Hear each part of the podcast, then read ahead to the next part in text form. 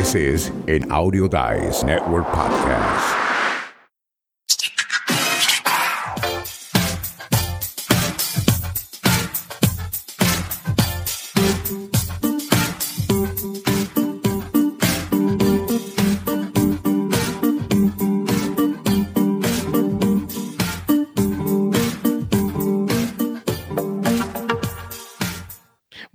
Tuvieron esa entrada nueva gracias a nuestro host Diego Murcia.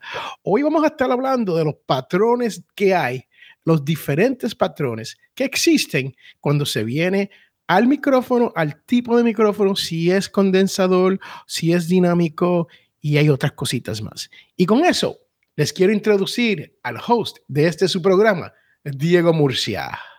Efectivamente, hoy vamos a hablar acerca de una cosita que tengo por acá, que en algún momento ustedes van a ver, que algunos micrófonos, no sé si se va a alcanzar a ver, algunos micrófonos como este tienen unos simbolitos que están allí atrásito en esta sección y en esta sección que básicamente hacen bueno, se aplican en diferentes funciones, ¿no? Convierten el micrófono de una forma a otra forma de captación de sonido. Y hoy vamos a ver cuáles son esas formas. Y para comenzar, me gustaría poder compartirles la pantalla para que ustedes puedan ver de qué estoy hablando. Y para eso que están escuchando el audio, Diego nos acaba de demostrar un micrófono Samsung que conecta a su grabadora o su teléfono y es un micrófono excelente y tiene varios tipos de patrones. Lo que hacen estos patrones, que es básicamente para los que no están viendo, acá hay una, hay una simbología. Se supone que hay seis patrones básicos en los micrófonos que se pueden mostrar, pero aquí vamos a hablar nada más de cuatro. El primer patrón tiene una forma de un corazón el segundo tiene una forma de el símbolo de infinito, es decir, que hay dos bolitas juntas en horizontal. El tercer patrón tiene la forma de un cero o de una O muy grande. Y el tercer, el cuarto patrón, perdón, tiene la forma de un 8. Vamos a hablar acerca de el primer patrón, el que tiene la forma de un corazón. Esto básicamente nos da la indicación de que hacia donde está apuntando el corazón, es decir, hacia abajo, es la orientación hacia donde nosotros deberíamos estar hablando. Este modo sirve para colectar el sonido desde el frente del micrófono y por lo general en la parte de atrás no se va a escuchar nada de la información que se está desarrollando allá atrás. Estos micrófonos, déjenme salir de aquí un momentito y les voy a mostrar una cosita acá. Estos micrófonos, por ejemplo, este que tengo aquí en la mano, tienen una pastillita aquí al frente. Algunos lo van a poder ver a través de esta transmisión. Es una pastillita que se ve ahí al fondo. Eso es lo que atrapa la música o la información o la voz cuando uno está hablando frente a ellos. Y lo hace así, en forma de corazón, es decir, todo lo que está al frente de ella se va a poder captar. Lo que está atrás va a entrar mínimamente. Por esto, este tipo de micrófonos son perfectos para los que hacen podcasts. Félix.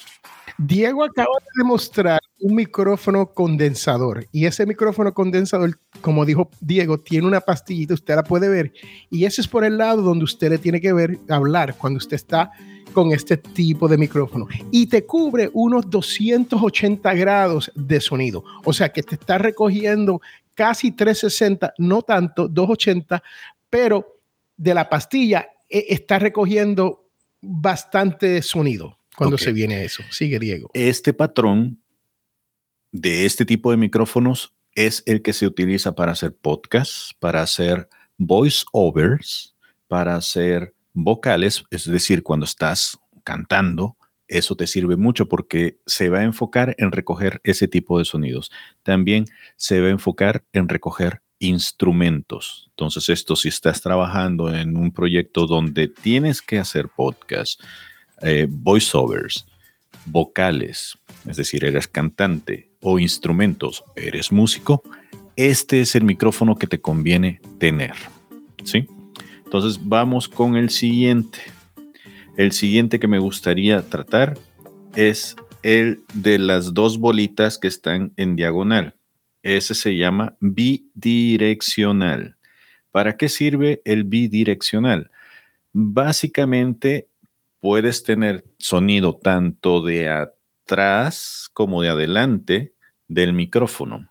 Y por lo general, esto es un buen micrófono para entrevistas, para instrumentos o para duetos. Félix. Sí, este sería el ejemplo del micrófono como los Zoom, el Zoom 1, el Zoom 2.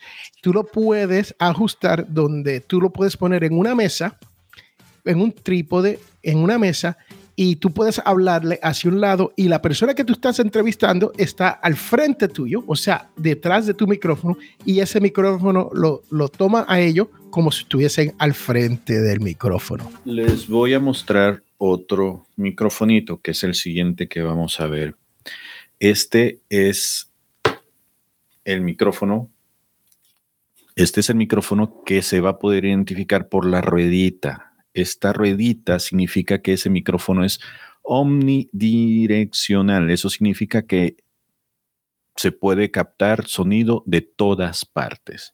Y estos micrófonos son perfectos para poder tener conferencias de llamadas, para poder hacer grabaciones en el campo, es decir, cuando ustedes salgan a la calle, estos son los micrófonos que van a ver que los reporteros están utilizando para poder grabar sus entrevistas o grabar sonidos de la calle que luego van a utilizar en sus producciones.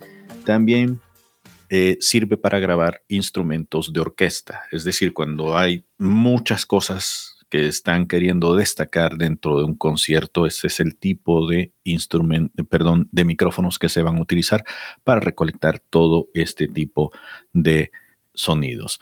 Sí, este es el tipo de micrófono que cuando usted lo pone en una mesa y quiere grabar, vamos a decir que quisiera grabar una entrevista, estás en una conferencia o algo así, podrías grabar con esto. El problema que tienes es que como recoge 360 grados, o sea, que es un círculo que recoge todo alrededor, te va a estar recogiendo lo que se conoce como background noise. Entonces, eh, hay veces para utilizar esto es mejor, como Diego dijo, en un cuarto de conferencia o en una conferencia donde no haya muchas personas caminando por detrás o no, no en un restaurante donde se escuchan los vasos y las cucharas y todo eso. Pero si usted quiere ese efecto, donde se escucha todo en un restaurante para que sepan que estás en el parque o en un restaurante o en la estación del tren, ahí entonces que puedes utilizar ese tipo de micrófono. Y esto nos lleva a la última opción, que son, es otro 8. y posiblemente aquí haya un tipo de confusión, porque también estos captan desde dos canales, es decir, puedes tener sonido desde el lado izquierdo y desde el lado derecho. Lo que hace especial a estos micrófonos es que te pueden captar sonido de a toda la circunferencia de la zona donde estés.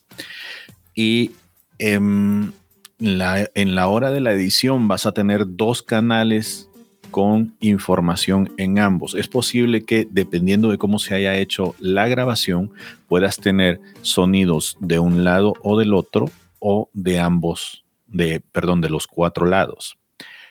Cuando lo estás viendo en una pantalla al momento de edición, vas a ver que hay una franja arriba y otra franja abajo y esas franjas van a contener información de sonidos que hayan estado presentes durante la grabación y que se van a ver ahí. Muchas veces el sonido se va a poder repetir y otras veces no, dependiendo de cómo hayas grabado, porque si estás grabando directamente desde un micrófono y Félix está en otro micrófono, yo voy a tomar el lugar del micrófono izquierdo, posiblemente Félix salga en el derecho, o a veces nos vamos a juntar si no tienes una forma de poder distribuir el sonido desde su origen, es decir, desde un aparato como el que yo estoy utilizando acá,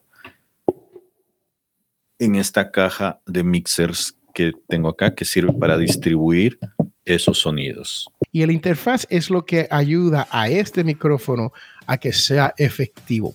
Lo más probable que te va a dar, cuando ah, Diego habla de los tracks, te va a dar los tracks en mono. So, una persona va a estar en mono, la otra va a estar en mono, pero los dos van a estar dentro del mismo track, que, es kind, kind of counterintuitive.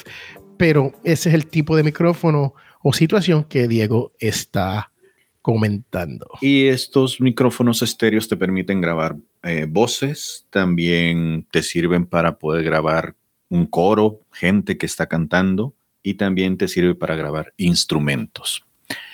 Existen, como les decía, otros patrones que no vamos a ver acá porque por lo general nosotros no los utilizamos, pero hay un patrón que es muy curioso que algunas personas están aventurando. La otra vez Félix tenía una de estas eh, formas. Em, a estos micrófonos se les suelen llamar algo así como escopeta o micrófono de largo. ¿Por qué? Porque eh, tienen esta forma, eh, son alargados y van hacia adelante. Esos micrófonos lo que hacen es captar muy poca información de los lados y muy o casi nula información de la parte de atrás y toda la captación se centra en el frente. Félix la vez pasada nos enseñaba uno que él creo que había montado en frente de su cámara y esos micrófonos te van a servir única y exclusivamente para poder captar el sonido de la zona donde estás apuntando. Y por eso a veces eh, en algunos programas se ve que cuelgan algunos micrófonos del techo porque están recogiendo la voz de la persona hacia donde están apuntando a veces lo ponen hacia el frente porque también así es como se recoge la voz de la persona que está en el frente. En este lugar no traje un micrófono, lo tengo en casa, me hubiera gustado enseñárselo, se me olvidó. Sí, este se llama, se reconoce como un shotgun microphone y como Diego explicó, es un micrófono largo y recoge en la punta al frente. Eh, eh, lo utilizamos, no lo tengo conmigo, lo, bajé porque lo utilizamos para la grabación del programa de los Latin Podcast Awards. ¿Y por qué utilizamos ese micrófono? Porque eh, no estamos en un cuarto tratado, no estamos en un estudio donde está todo bien tratado y estamos en un hogar donde hay autos pasando por la avenida, hay, hay camiones, hay aviones, hay trenes, créame, motoras, todo lo que pueda haber está pasando. Pero como este, este micrófono es tan preciso, solamente está captando esa voz. Esos micrófonos también te dan la opción de grabar hacia los, de los lados un poco. Yo no lo recomiendo que lo hagan de esa manera porque el micrófono francamente es es, créame, de, los mejores micrófonos para uno hacer entrevistas. NPR, para los que viven aquí en la gran nación norteamericana, el National Public Radio, la, radio pública nacional de los Estados Unidos, cuando ellos salen al field, cuando sus, sus personas salen, sus journalists salen a, grabar con micrófono, ese es el micrófono de preferencia de ellos para entrevistas. Ahora, claro, tienen a una persona aparte, Diego, escúchate esto, tienen una persona aparte que se dedican a sujetar el micrófono por encima y cuando una persona habla, se lo mueven a una persona y cuando la otra persona habla, se lo mueven a la otra persona. Yo estoy aquí con las manos demostrando el movimiento 180 para lo que están escuchándonos. Ahí estamos, Diego. Bueno, y ya con eso, pues nos, nos eh, vamos a retirar de ese tema. Es importante que ustedes conozcan esto porque aunque no lo crean, mucha gente que se ha metido al podcasting llega y de repente se ha comprado, por ejemplo, un Yeti, que es uno de estos em, micrófonos que tienen forma como de huevo al, lado de arriba. Y aparece ese tipo de botones y en muchas ocasiones no saben para qué son y a veces están utilizando de forma irregular o irresponsable esas eh, opciones y muchas veces las grabaciones que realizan no son las más óptimas porque no supieron utilizar la opción que mejor les correspondía. Sí, la realidad, Diego tiene la razón en cuanto al Yeti. El Yeti es un micrófono muy bueno. El que compra uno y sabe usarlo, aprende rápidamente a cómo manejar estos botones. Lo bueno del Yeti es que es versátil. Te permite casi todas las cuatro circunstancias que te acabamos de hablar. Ese Yeti te permite establecer esa circunstancia. El problema con esto es que cuando uno no practica mucho y siempre lo tiene en una sola, en un solo setting, y te lo llevas al field y lo quieres usar de otra manera, ahí es que vienen los problemas. Y por eso nosotros no recomendamos el Yeti para comenzar, a menos la excepción que usted lo ponga en su estudio, nunca lo mueva y lo tenga seteado donde lo quieres. Y bueno, esto ha sido todo. Gracias por acompañarnos. Es un honor que nos estén siguiendo. Estamos a punto de llegar al medio millón de visitas en la página. Si no es que esta semana lo pateamos, esperemos que sí, esperemos que estemos por ahí. Si no, pues los invitamos, les invitamos a que sigan visitándonos, sigan consumiendo los contenidos que estamos preparando para ustedes. Visiten la página, invítenos un café Visiten la página en escueladelpodcast.com, invítenos un café en Buy Me a Coffee, Escuela Podcast. Vayan a YouTube, búsquenos en nuestras páginas de Facebook, Quora, eh, YouTube, Facebook, TikTok y déjennos un comentario. Súbanse también al canal, vengan a visitarnos. Félix, ¿qué, qué más quieres agregar? Bueno, quiero agregar que cuando se viene a las estadísticas, ya hemos sobrepasado los 25 mil downloads y estamos en 494 mil reach. O sea, que si usted quiere ser el 500 mil, te invito a que comiences, a que pases por Escuela del Podcast, que pases por PodNation y ahí escuche Escuela del Podcast en podnation.co para que podamos llegar a ese medio millón. Se vale pasar más de una vez, ¿eh? Bueno, eso es todo. Gracias por habernos acompañado. Sigan consumiéndonos, edúquense con nosotros. Nos estamos viendo en la próxima transmisión. Ha sido un placer.